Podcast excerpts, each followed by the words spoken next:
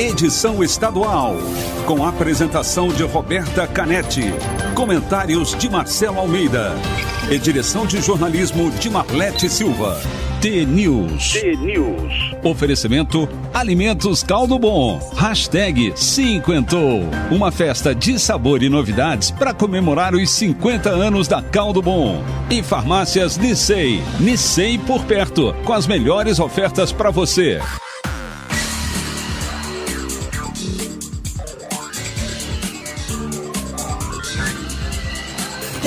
T-News. Sete horas e dois minutos. Um ótimo dia para você que está sintonizado na T. Começa agora o T-News, a notícia do nosso jeito. Estamos ao vivo na rádio, com a transmissão simultânea em vídeo também no YouTube e Facebook, é o T-News no ar. E você, ouvinte, participa pelo WhatsApp, o 41992770063. Hoje é quinta-feira, dia 14 de outubro de 2021 e o T-News começa já. T-News.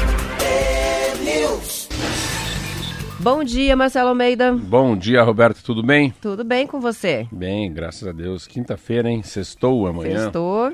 É, a gente hoje estava até ouvindo já o, o Eli e o Nego falando sobre a virada de tempo, vendaval, chegada da frente fria, com previsão de temporais aí na madrugada e alguns dias de temperaturas mais amenas em boa parte do Paraná e a chuvinha, né? Olha. Chuvinha ou chuvona, que é tudo que a gente mas ainda uma- precisa. É, mas uma chuva assim que em muitos lugares do Paraná já tem até uma, uma redução do rodízio, mas é uma, um resgate da esperança enorme, né? Muito legal esses dias. É um, é um, é um invernico dentro de uma primavera. Dentro da né? primavera. Bom dia a você, meu ouvinte de todos os dias, ouvinte meu da, da, da Roberta, aqui o Marquinho na mesa, estamos em Curitiba, para o Paraná todo.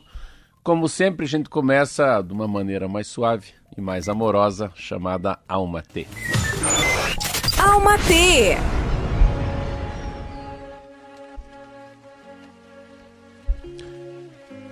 Os anos passam, a idade cronológica avança. A maturidade chega, nos coloca no colo, ensina e empodera. Maturidade? Maturidade é o sinônimo, sinônimo de simplicidade.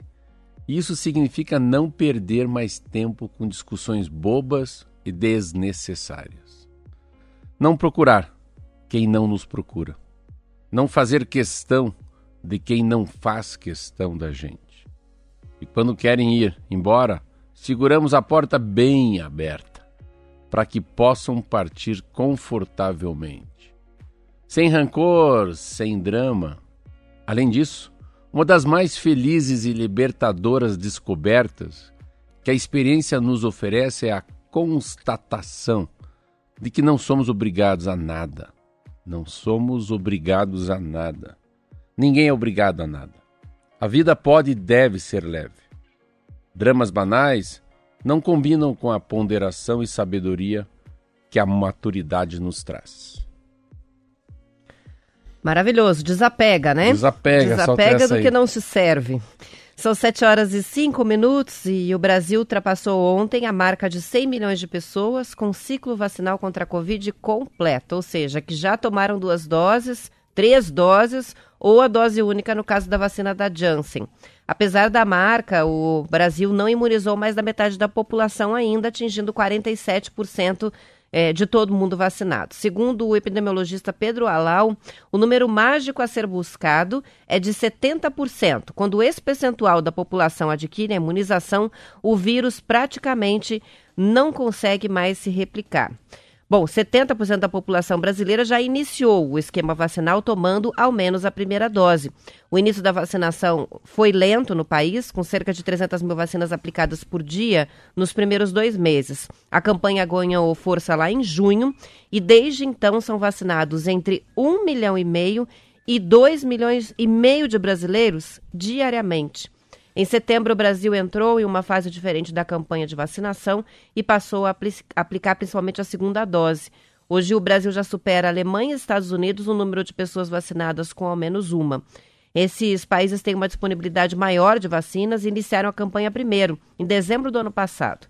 O imunologista Gustavo Cabral que lidera o desenvolvimento de vacinas contra a Covid e outras doenças na USP, é, acredita as altas taxas de vacinação à vontade dos brasileiros de tomar a vacina e também a existência do Programa Nacional de Imunização, que é forte e bem estruturado. Cabral diz que o país teria capacidade para vacinar até 5 milhões de pessoas todos os dias. O número é muito forte. O Brasil deveria vacinar mais de um milhão, vem vacinando mais de um milhão.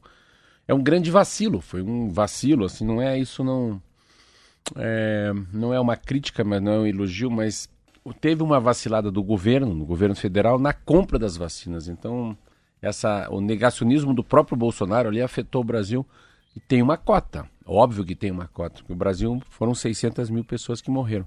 Se o Brasil, não o Bolsonaro, mas se o governo federal tem força e já sai comprando vacina, poderíamos ter evitado a morte de mais de 100, 200 mil pessoas. Essa é a conta que eu vi de um artigo que, que tem de interessante? Cada 10 brasileiros, 7 se vacinaram. Os números são muito bons, claro que sempre que a gente fala da imunização de, de rebanho, Roberta, é com as duas doses ou com a tua dose, que é Janssen da Johnson Johnson. Então é 75, 80% da população adulta, que eles falavam, agora estão colocando até os adolescentes, mas da população adulta está resolvido o caso. O que acontece de verdade mesmo, assim, que vai caindo muito. Por que, que vai caindo muito a redução de morte, de contágio? Porque está muito próximo de chegar. Então, mesmo com o Brasil colocando aqui, eles falam que ao todo tem 149 milhões. Tudo que esse não vale. Os 150 milhões de brasileiros tomaram pelo menos uma. Mas tomaram duas é 47. Então, como a gente está próximo dos 50% que tomaram duas ou uma única dose da Janssen, está muito mais próximo do 75, 50 do que próximo do 10, do que próximo do 20.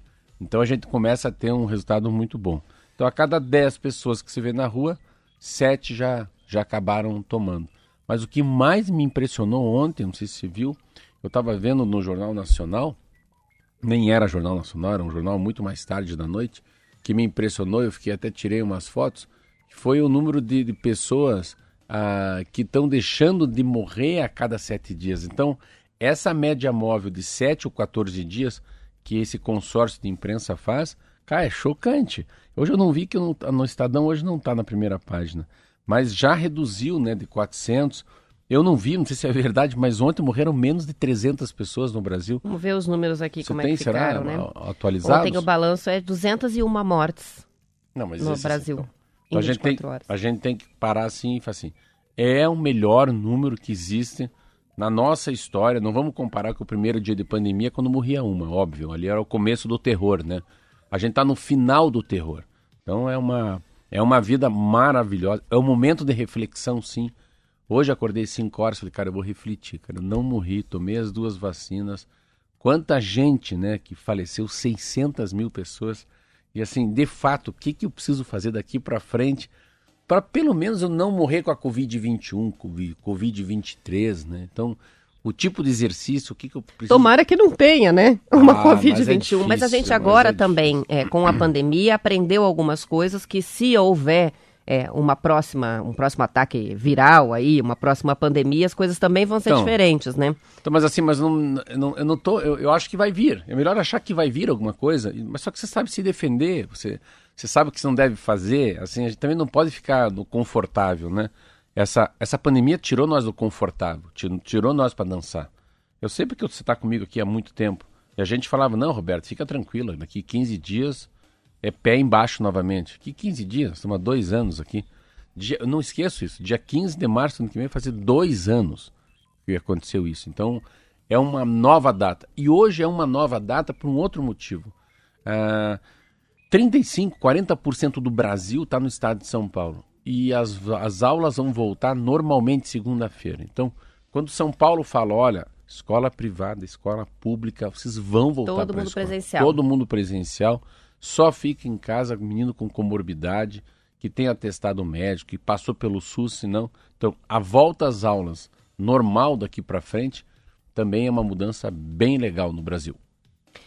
São 7 horas e 11 minutos. A gente vai para o intervalo. Já voltamos para falar mais sobre vacinação e também vários outros assuntos. Já já.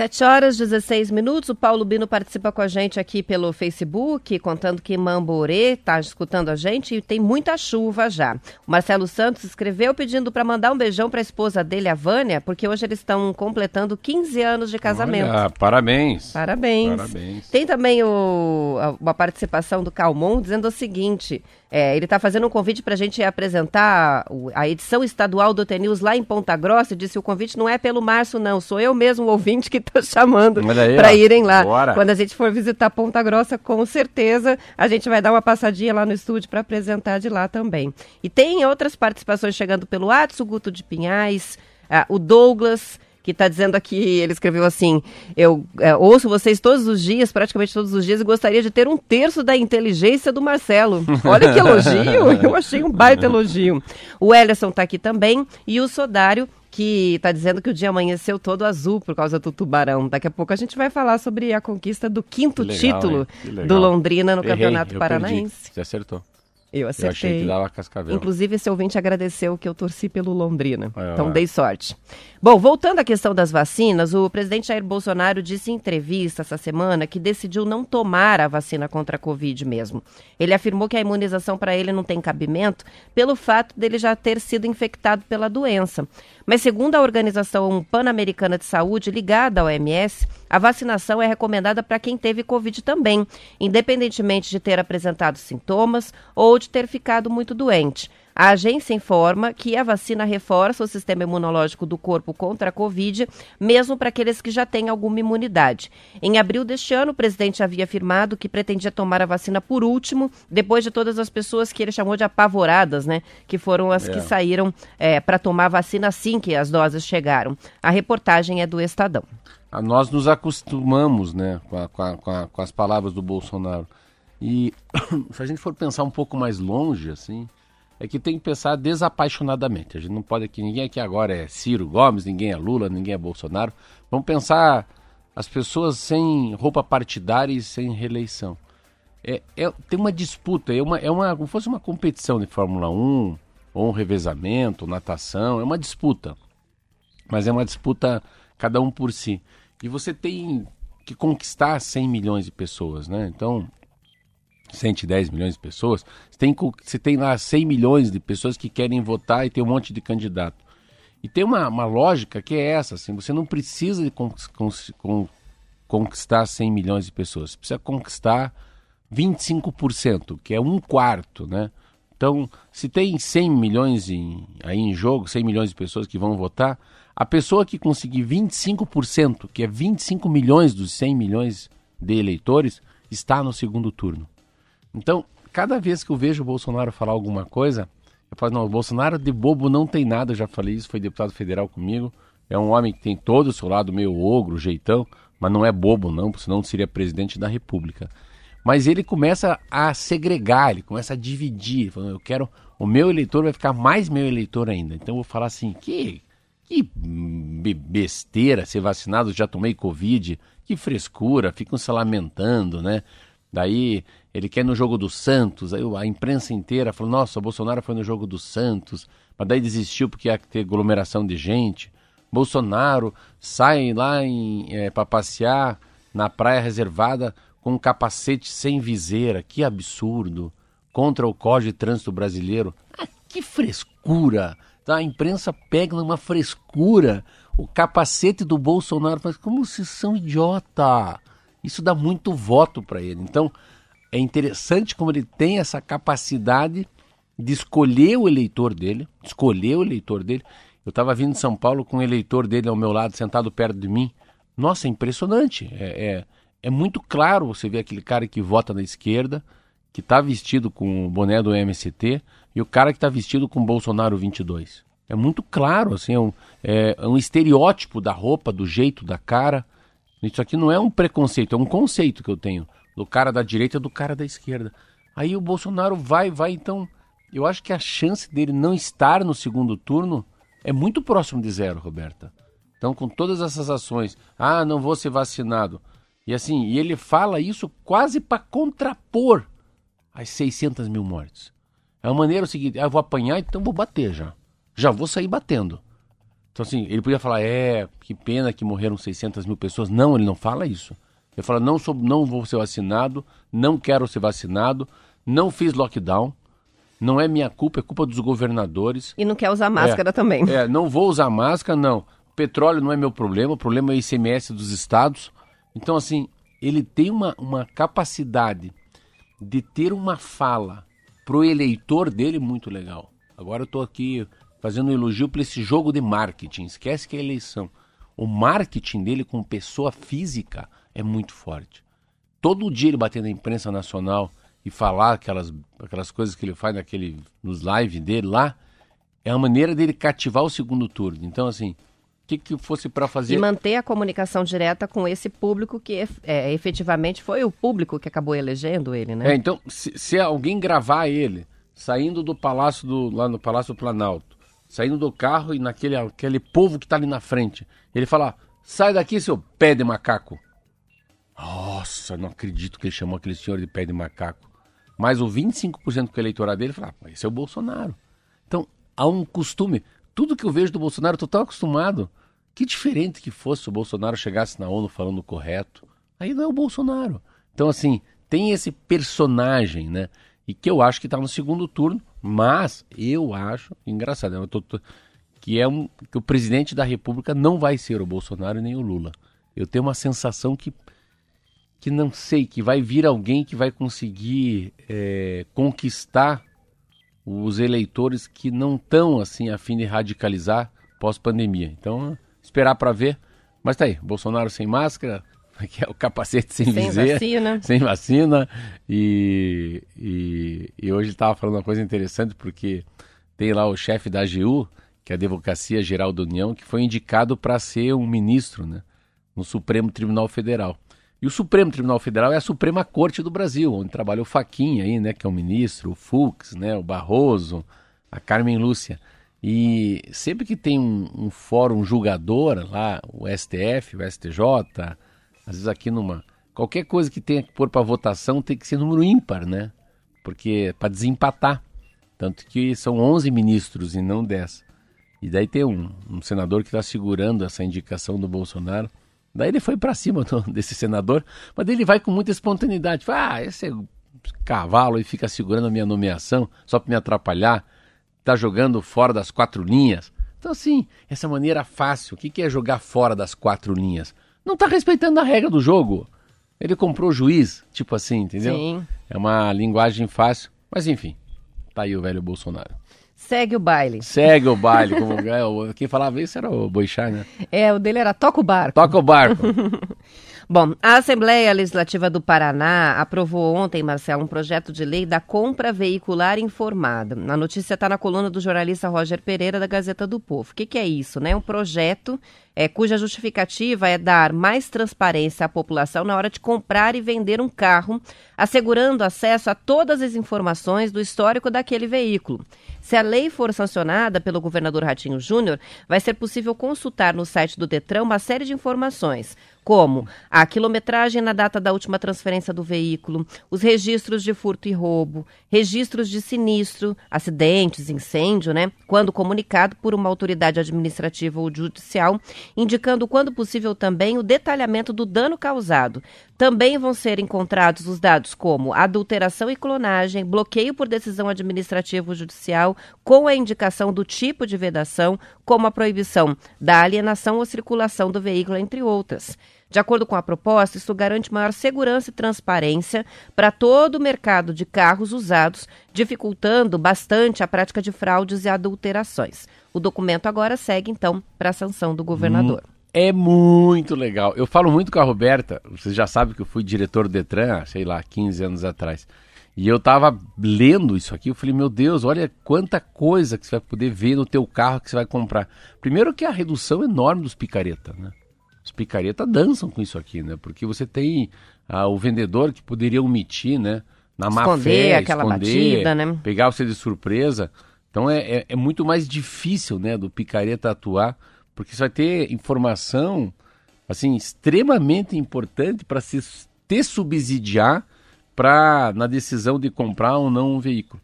Mas o que mais achei muito lindo é assim, que, que deve ter a, a essas informações, né? Que a pessoa vai ter que eu achei legal. Se teve algum dia um bloqueio, tá? Se tem débito, né? Débito para vencer, um débito atrasado. Sinistro, que é muito legal, né? Você pega um carro que teve quase um PT, foi o que eu perguntei aqui um dia para ele. O cara arruma furto, se o carro já foi furtado, restrição financeira. Então, assim, eu fico imaginando o quanto isso facilita a vida da gente, né? Você começa é, uma maneira de você. Eu até brinquei aqui, né? Que é puxar os antecedentes criminais do carro, né? É. Saber tudo que já aconteceu na vida daquele carro, né? Antes de você comprar. Mas o mais importante não é para isso, sabe o que, que é? Hum. Quanto vai valorizar aquele carro que não tem nenhum problema? Pois é. Então, assim, aí Os que tá. É, é, que às vezes, às vezes a, gente, a gente faz uma. É engraçado, porque como o mundo é, né? O mundo a gente faz alguma coisa para pegar os fichas sujas mas numa amplitude, numa lupa, né, num projeto de lei estadual, quem se dá bem é quem é do bem. Porque o do mal dança, mas o do bem se dá mais bem. Olha que coisa. Se dá o mais bem, que é o mais melhor que eu falo às vezes. Porque o assim, mais melhor de bom. O mais melhor de bom. Porque assim, vou vender um carro, não tem sinistro, nunca bati, único dono, revisões feitas, ah, débitos todos estão pagos, né? Não, de, não deve seguro obrigatório. Cara, o cara vai olhar e falar, isso aqui é até um upgrade. Isso aqui pode ser até um FI, né? Um percentual de 3, 4% acima da tabela FIP, porque não tem um problema nenhum. A pessoa Valor vai... agregado, né? Não. Daí, a, a, informação é verossímil? Não. É verdade. É como se fosse um cartório. Ah, a pessoa fala, cabe uma coisa. E isso também se traz uma chance de não ter intermediários entre você e alguém comprar o carro. Eu posso vender meu carro direto para você. Pô, Marcelo, vi teu carro aqui num site, tudo corretinho, posso ver teu carro? Então pode ser que não precisa nem levar numa loja para vender, né? Pode ser que não tenha que correr comissão, né? Na venda de um carro e na compra de um carro. Parabéns. Parabéns, Ratinho Júnior. Ainda não sancionou, né? Não, ele vai sancionar. Né? Mas provavelmente não vai. Sancionou porque, não sancionou porque eu vi que ele está lá em Dubai, não sei onde que eu vi. Não, ele. e o projeto foi aprovado ontem, né? Então acho que nem a redação final ainda não foi feita para chegar nas mãos dele. Ele está em Dubai. No, nós, nós não somos deputados. Nós vamos ligar para ele e falar para ele ele, ele aprovar. sancionar isso aí. Sancionar. São 7 horas e 28 minutos e o Londrina se consagrou campeão paranaense nos pênaltis ontem. No jogo de volta da final, à tarde, no Olímpico Regional, o placar foi o mesmo da primeira partida, 1 a 1. O FC Cascavel abriu com gol de William Gomes aos 49 do primeiro tempo e o Tubarão empatou aos 25 do segundo com o gol de Vitor Daniel. Nos pênaltis, o Londrina venceu a Serpente por 6 a 5. Com o resultado, o Londrina conquista o quinto título estadual. Tá aí o resultado. É, na verdade, eu, eu, eu apostei no Londrina, né? E você estava apostando na, no UFC acho, Cascavel. É, é, mas assim, eu, eu acho que os dois times eram muito parecidos, a capacidade enorme do Cascavel. Mas daí é, Aí são tantas variáveis né, na hora do pênalti, né? Aí é que lado do campo, lado emocional do jogador, a, a altivez do goleiro. Daí não, quando é pênalti, daí eu acho que os dois, ninguém, ninguém ganhou, né? Mas alguém tem que sair vitorioso. Bem alguém legal. tem que levar o título. Muito, muito legal. E ontem, você viu? O Atlético Paranaense. Nossa, Empatou. Empatou no finalzinho do jogo. Mas passou sufoco. É, mas empatou, né? Isso aí, são 7h29, vamos terminando a edição estadual. Depois do intervalo, voltamos para Amanhã Curitiba, é sexta, né? Região, amanhã é sexta. Amanhã vai ter sorteio de radinho, não, vai ter desafio do radinho ao vivo. E vai ter conto e tudo que tem direito. Quem quiser continuar com a gente, até às 8, estamos no YouTube e Facebook com a transmissão ao vivo também em vídeo. Amanhã voltamos para todo o Paraná, às 7 horas. Tchau, até amanhã.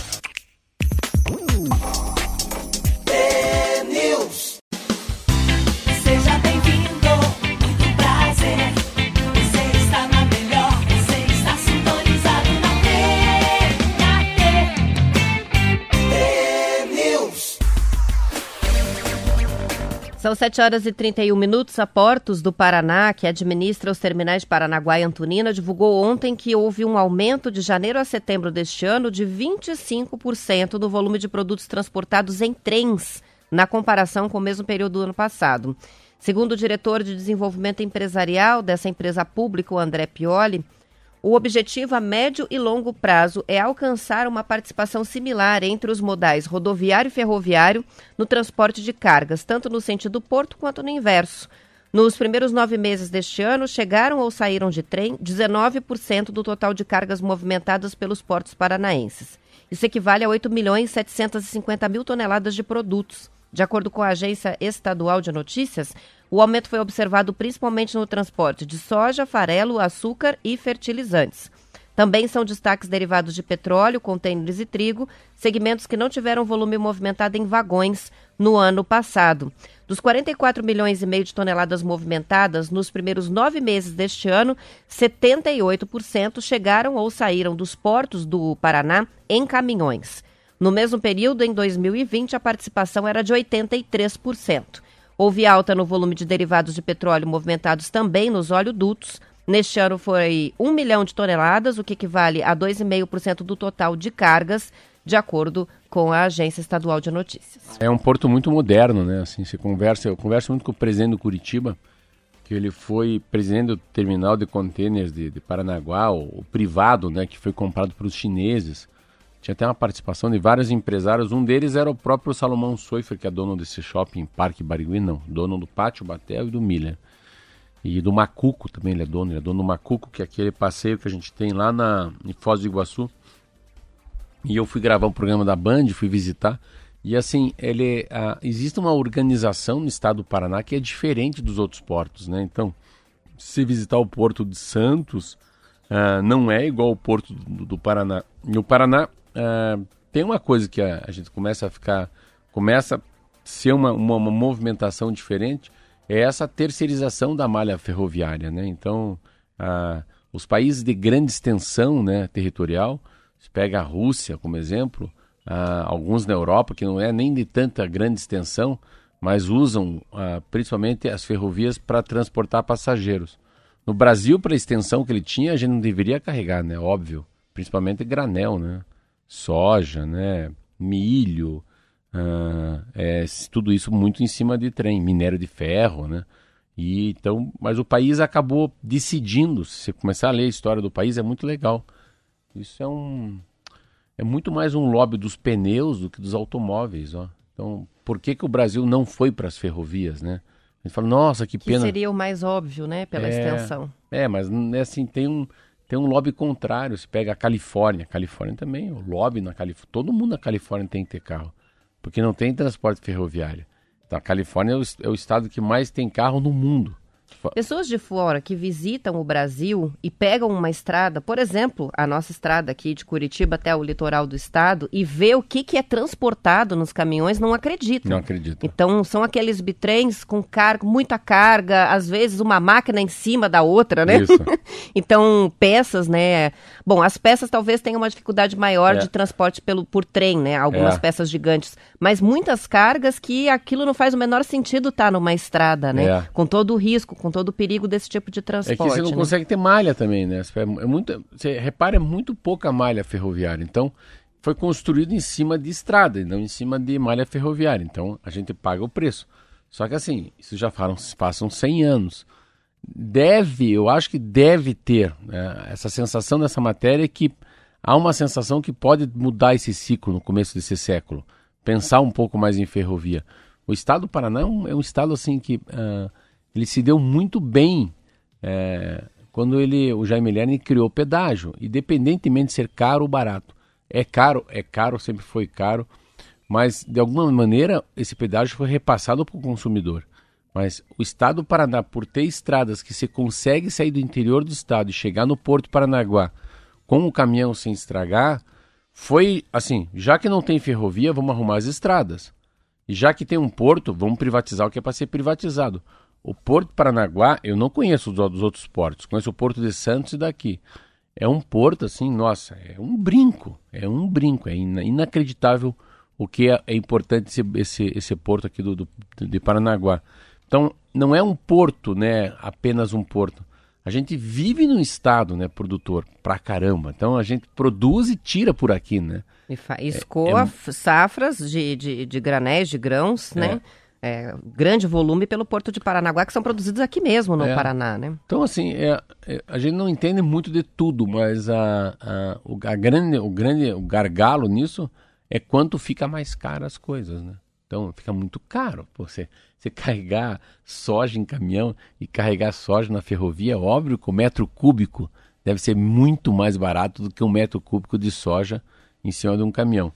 Mas é, há muitos... Mas a fala é muito interessante, né? Quando principalmente ele diz aqui que Hum. a ideia é que fique equiparado. O mesmo volume que se transporta é, em caminhões seja o volume que se transporta em trens com relação a já essas tem uma cargas, meta para né? alcançar. Eles têm uma meta para alcançar. Então estão vendo o crescimento, vai devagarinho, mas já estão indo nesse sentido, né? O objetivo é fazer um meio a meio aí, é, segundo a, a fonte aqui do, da, do, da Portos do Paraná. Legal. São 7 horas 37 minutos. Mais da metade dos homicídios, dos assassinatos cometidos no Brasil não são esclarecidos, de acordo com o levantamento do Instituto Sou da Paz divulgado ontem. O indicador de esclarecimento até avançou nos últimos anos, mas só quatro estados são classificados como estados com alta eficácia na investigação e responsabilização de assassinatos. O Paraná aparece entre os estados com baixa eficácia nas investigações, porque só soluciona 12% dos assassinatos registrados por aqui. 16 estados e o Distrito Federal responderam à pesquisa com dados suficientes para análise. Essa pesquisa leva em consideração os homicídios cometidos em 2018 que tenham sido resolvidos com a apresentação de denúncia no mesmo ano ou até o fim de 2019. O indicador nacional, que aponta 44% de resolução dos casos, deixa o Brasil abaixo da média mundial, que é de 63%, segundo dados reunidos em 72 países. Na Europa, o indicador é de 92%. A matéria está no Estadão. É uma negligência absurda, assim. Eu conheço o nosso estado aqui, eu conheço o nosso Curitiba, a nossa Curitiba, porque eu tenho muita gente que eu conheço que trabalha na Polícia Civil, trabalha no TIG, trabalha na Polícia Federal, na Polícia Militar, e eu fui entendendo, eu gosto muito de ler sobre, sobre o sistema penitenciário, sobre o, o, o sistema judiciário quando envolve crime, homicídio, e é muito incrível, assim, a, a, falta de gente, a falta de equipamento, e o olhar errado que todos os governos têm em relação à resolução do crime. Então, a, qual é a diferença entre a polícia militar e a polícia civil? É isso. A polícia militar é ostensiva. A civil é depois que quebrou a casa. Depois que o ladrão entrou e matou alguém. Mas a qualidade da investigação, eles são muito guerreiros. Eu, eu converso muito com uma, uma policial, que agora está tentando ser delegada, amiga minha. Nossa, é impressionante como a sociedade, a gente ajuda muito ela. Então a gente ajuda a trocar o pneu do carro dela, a gente ajuda a melhorar a condição do motor do carro dela, porque ela. Porque falta o básico, Não, né? não tem nada, é no peito e na raça. Se ela me liga, onde você tá? Tô aqui no Tatuquara 2, esperando um cara ver se vai sair, porque esse matou a esposa, não tem ainda certeza. Então é tudo meio assim, meio. Não é que é meio tupiniquinho, quer dizer, é tudo meio na raça mesmo, sabe? Vamos pegar esse filho da mãe aqui na esquina, vamos falar com a fulaninha. Então, a inteligência do pós-crime por falta de investimento em tecnologia, em ser humano, em viatura, sabe, em material humano, é muito pequena. Então, Eu fiquei assustada com o índice do Paraná. Só 12%. Se a gente for comparar com a Europa, com um indicador de 92%. Então, assim, é muito baixo até para a Hum. é que- nossa é média que- nacional, é né? que não existe, assim, não existe, é que não existe. Então, tem uma fila, tem uma demanda, e fala nisso, você- você vê a diferença, eu estava vendo ontem. Então, mudando a página, parece que a gente tá tomou chá de coca aqui. É, mudando a página sobre isso, pega essa comparação com a Noruega. Eu estava lendo essa madrugada, a 60, 90 quilômetros, ontem um cara saiu metendo bala nos caras, mas não é bala, é arco e flecha mesmo. Porra, matou cinco pessoas com flecha, Puxa já viu isso? é. Cara, isso é muito medieval. E foi a pum, pum, e tchiu, o arqueiro. E daí pararam. Aí eles ontem baixaram uma, baixaram uma nova lei. Por, porque nessas cidades da, na, na Noruega não se usa arma. Como não tem, não tem crime, a polícia militar não usa arma. Então os soldados não são armados, os policiais não têm arma. A polícia civil não usa arma. Então ontem eles começaram a se armar novamente por causa desse caso. Temporariamente, a polícia começou a usar arma na Noruega por causa desse atentado. Então, é um lobo solitário, um cara de 30 e poucos anos que sai de arco e flecha matando as pessoas, só que não tem tempo nem de reagir, porque é, é uma, é uma calma tão grande que ninguém tem arma para matar esse cara. Olha que interessante. Então ontem eles tiveram que Totalmente armar. inesperado, né? Inesperado. Inesperado, foge da, da rotina deles e por causa de uma situação pontual eles viram que É. na verdade não estão tão seguros assim, né? Eu lembro, que algo um assim cara pode desse acontecer. entrou numa ilha, lembra? Às vezes, tá lembrando não? Uma ilha onde tinha um encontro de jovens, ele matou 70 pessoas. Não lembra disso não? Qual que é o nome desse caso? Tem até um nome, né? É, então virou. Esse cara tá preso, vai virar até um seriado, alguma coisa assim. É. Nessa-. Mas enfim. Nessa Ma- análise sobre a questão da solução dos assassinatos, Marcelo, os pesquisadores estão explicando na matéria o seguinte, né? Por que, que é importante, tão importante, solucionar os homicídios, dizendo que é a forma de retirar esses criminosos perigosos, alguns responsáveis por mais de uma morte, de circulação, de desestimular novos crimes.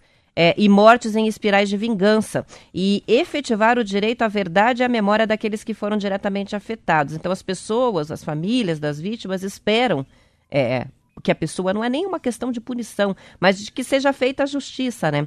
A Sim. baixa eficiência de investigação dos homicídios é um problema crônico do Brasil, já foi reconhecido em documentos da OAB e do governo federal, mas a gente fala pouco sobre o problema, mas é um problema bem grave, porque a impunidade é uma, uma- uma- ela tem consequências muito graves, né? Que vão além do caso concreto Sim, em si. Sim. Isso dá uma desesperança, isso dá é, uma revolta coletiva, é, a, a- a- vulnerabilidade né, das pessoas de estar em contato com criminosos soltos porque a polícia não consegue é, fazer as prisões. Desandar. Então é, é um, é, enfim, é um efeito dominó aí. Não, e é uma, uma coisa que eu acho que a investigação traz também é uma inteligência do crime. Se você começa a guardar, arquivar e ter know-how em crime, né? Como é que os caras pensam, por onde que vão? Pega uma árvore, né? Esse é primo disso, desse, que é cunhado desse, que é, é que foi pago por esse traficante, que namora a filha dele. Sabe quando essa teia é uma teia, é uma. Você começa a ter muito know-how em crime, fica muito mais fácil para a inteligência da polícia resolver o próximo, entendeu? Não. Uma coisa é, é déjà vu, né? O cara já. Ih, esse crime já. Ah, esse perto do motel, já sei o que aconteceu. Isso aí é problema de droga. Não, isso aqui é problema de. de- é passional esse crime. Então, já. Mas se você um dia conversar com quem trabalha na Polícia Civil para investigar esse tipo de crime, com certeza é, é falta de capital humano. 7 horas e 44 minutos e a Sanepar vai instalar cinco reservatórios modulares no litoral para fazer o reforço de abastecimento de água no verão. É, são reservatórios móveis que têm capacidade de 70 mil litros e sistema de bombeamento, mas que também podem ser abastecidos por caminhões-pipa se for necessário. Sem as barreiras sanitárias que fecharam as praias na temporada passada para a prevenção da Covid, o comércio do litoral prevê a retomada do turismo nessa temporada, o que vai aumentar o consumo de água. E a gente tem que lembrar que estamos nessa situação aí é, de seca. A Sanepar calcula que nos picos de verão, como ano novo, o consumo de água no litoral deve ficar quatro vezes maior do que nos períodos fora de temporada. A companhia de saneamento também vai instalar 29 geradores de energia elétrica movidos a óleo em Guaraqueçaba, Guaratuba, Matinhos, Morretes e Pontal do Paraná. Os geradores permitem que bombas transportem 50 litros de água por hora. Servem para manter o abastecimento mesmo que haja uma queda no fornecimento de energia. A falta de água em dias pontuais é comum no litoral no verão, justamente pela mistura entre o aumento né, no consumo, o forte calor e que agora tem mais o agravante da estiagem. Quatro vezes mais. Quatro né? vezes mais esse consumo. E é, os comerciantes estão otimistas, estão, e você não acha que eles têm razão? As acho que vai ser uma temporada movimentada, porque depois de duas temporadas a gente vai ter uma situação bem mais tranquila com relação à pandemia, né? Coisa, né? É. Eu acho que o litoral vai ferver Acho que o litoral vai explodir, também acho. Tô vendo que a- é, uma, é a grande sacada, é óbvio, né? Que a gente vai estar aqui falando em janeiro da falta de água. Ah, eu não sabia também sobre a história do pedágio, eu não sabia que o Paraná ia ficar sem pedágio por um tempo. Eu não sei se essa informação já chegou em você. O pedágio vai ser encerrado agora em novembro. É, a fica confirmação ainda não, né? Eles estavam para decidir como seria feito. seis meses Depois sem, sem nada de pedágio. Isso me traz um pouco de paura, assim, porque você não tem guincho, não tem ambulância, não tem um, uma, uma, um amparo, né?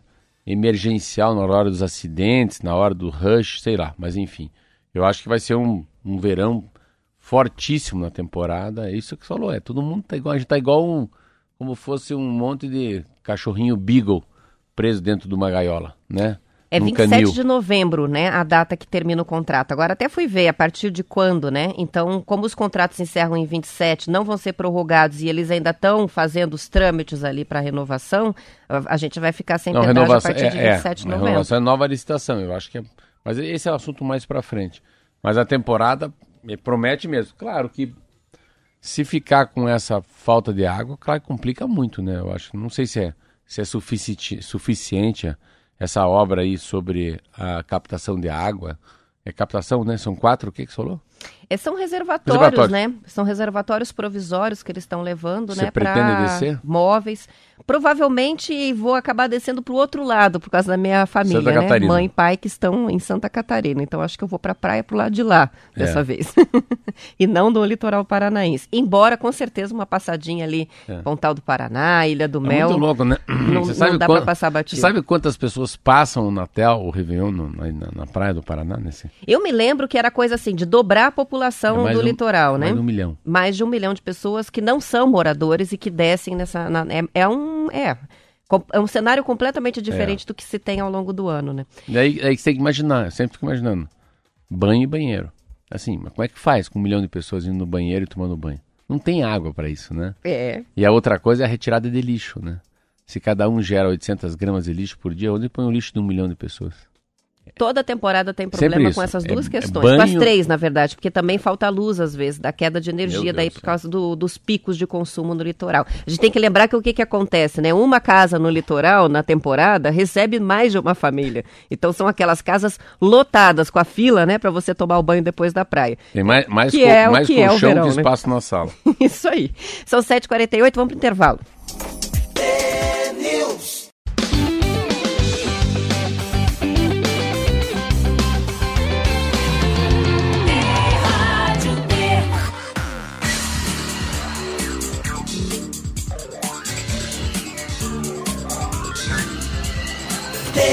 News.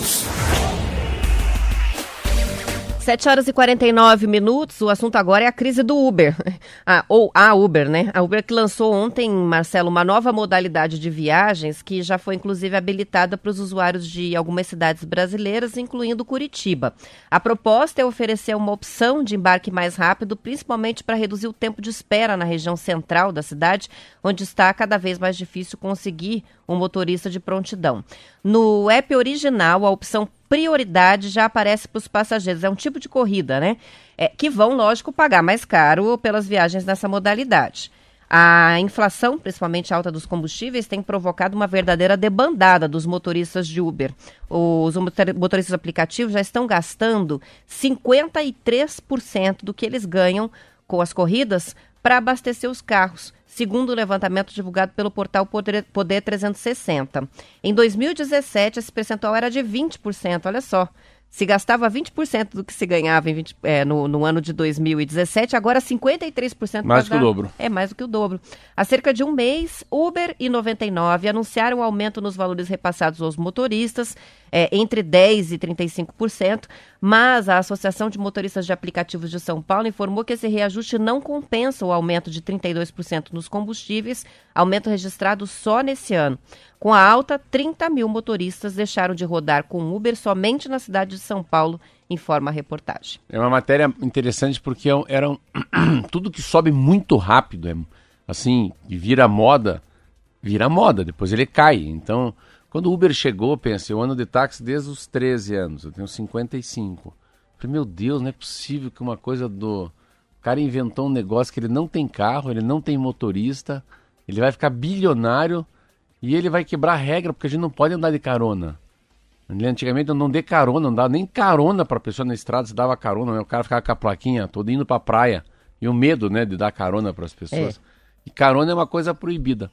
Depois você vai pra uma coisa que daí é. Você entendeu o transporte público, né? Você pegar a história de Curitiba de desde 1887, a história é linda. 1895, que eu lembro bastante. 1903, porque eu fiquei lendo o transporte público desde a- o século XIX. Aí você começa a entender o transporte público como uma coisa, mas é uma concessão, é. Quem cuida da segurança é o poder público, quem cuida da, da água é a Sanepar, quem cuida da, da energia é a Copel, e quem cuida da- do transporte público individual ou coletivo é a prefeitura, é uma concessão.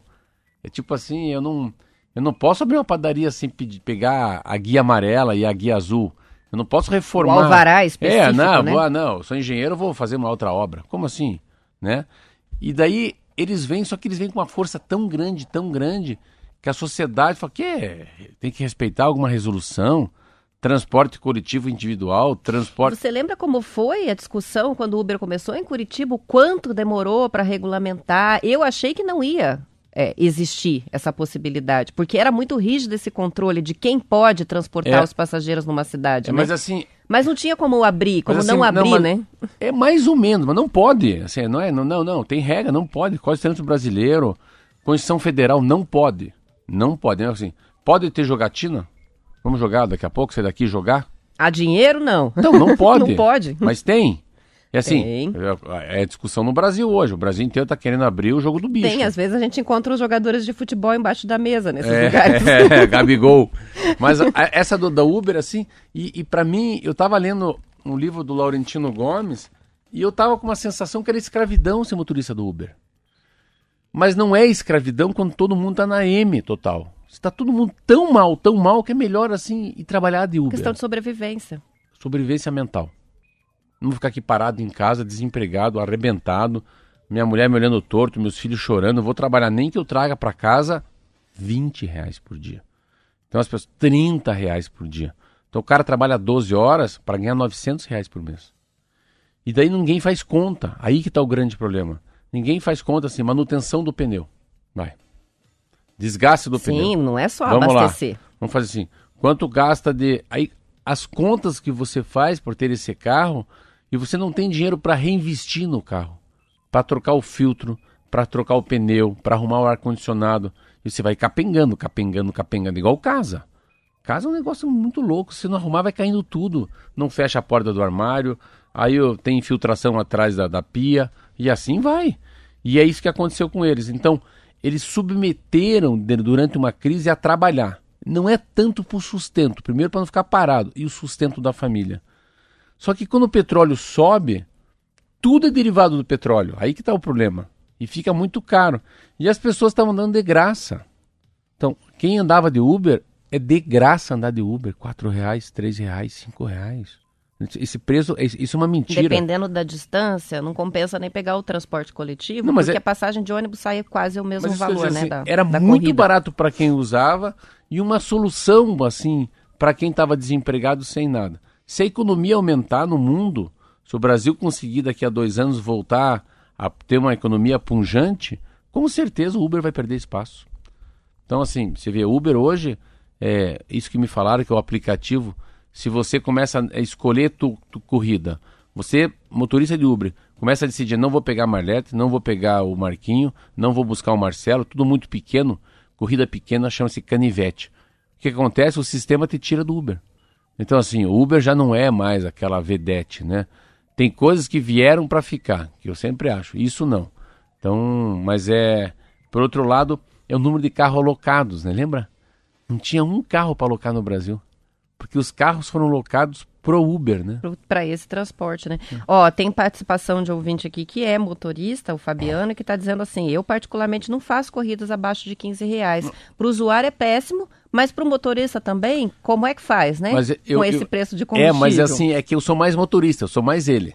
Eu, eu acho assim, você vê, ele tem uma capacidade de pensar que ele sabe se ele vai trabalhar no vermelho. Ele fez conta de padeiro. Ele falou, não, para baixo de 15 eu tô ferrado. compensa, né? Eu tô ferrado, vou ter que pagar para trabalhar. Então, mas é um assunto é, que eu, eu sempre me senti muito mal. E, e depende, não depende de um governador, de um prefeito se vai ter Uber ou não. Depende de um presidente da República. Tem países do mundo que não tem Uber. Então, era o Michel Temer ou o Bolsonaro que deveria decidir, não. Aqui no país vocês não vão entrar, estão desplugados. Pronto. Mas claro que no Brasil não conseguia também segurar essa onda. Exemplo, eu fui para Miami, rapidamente.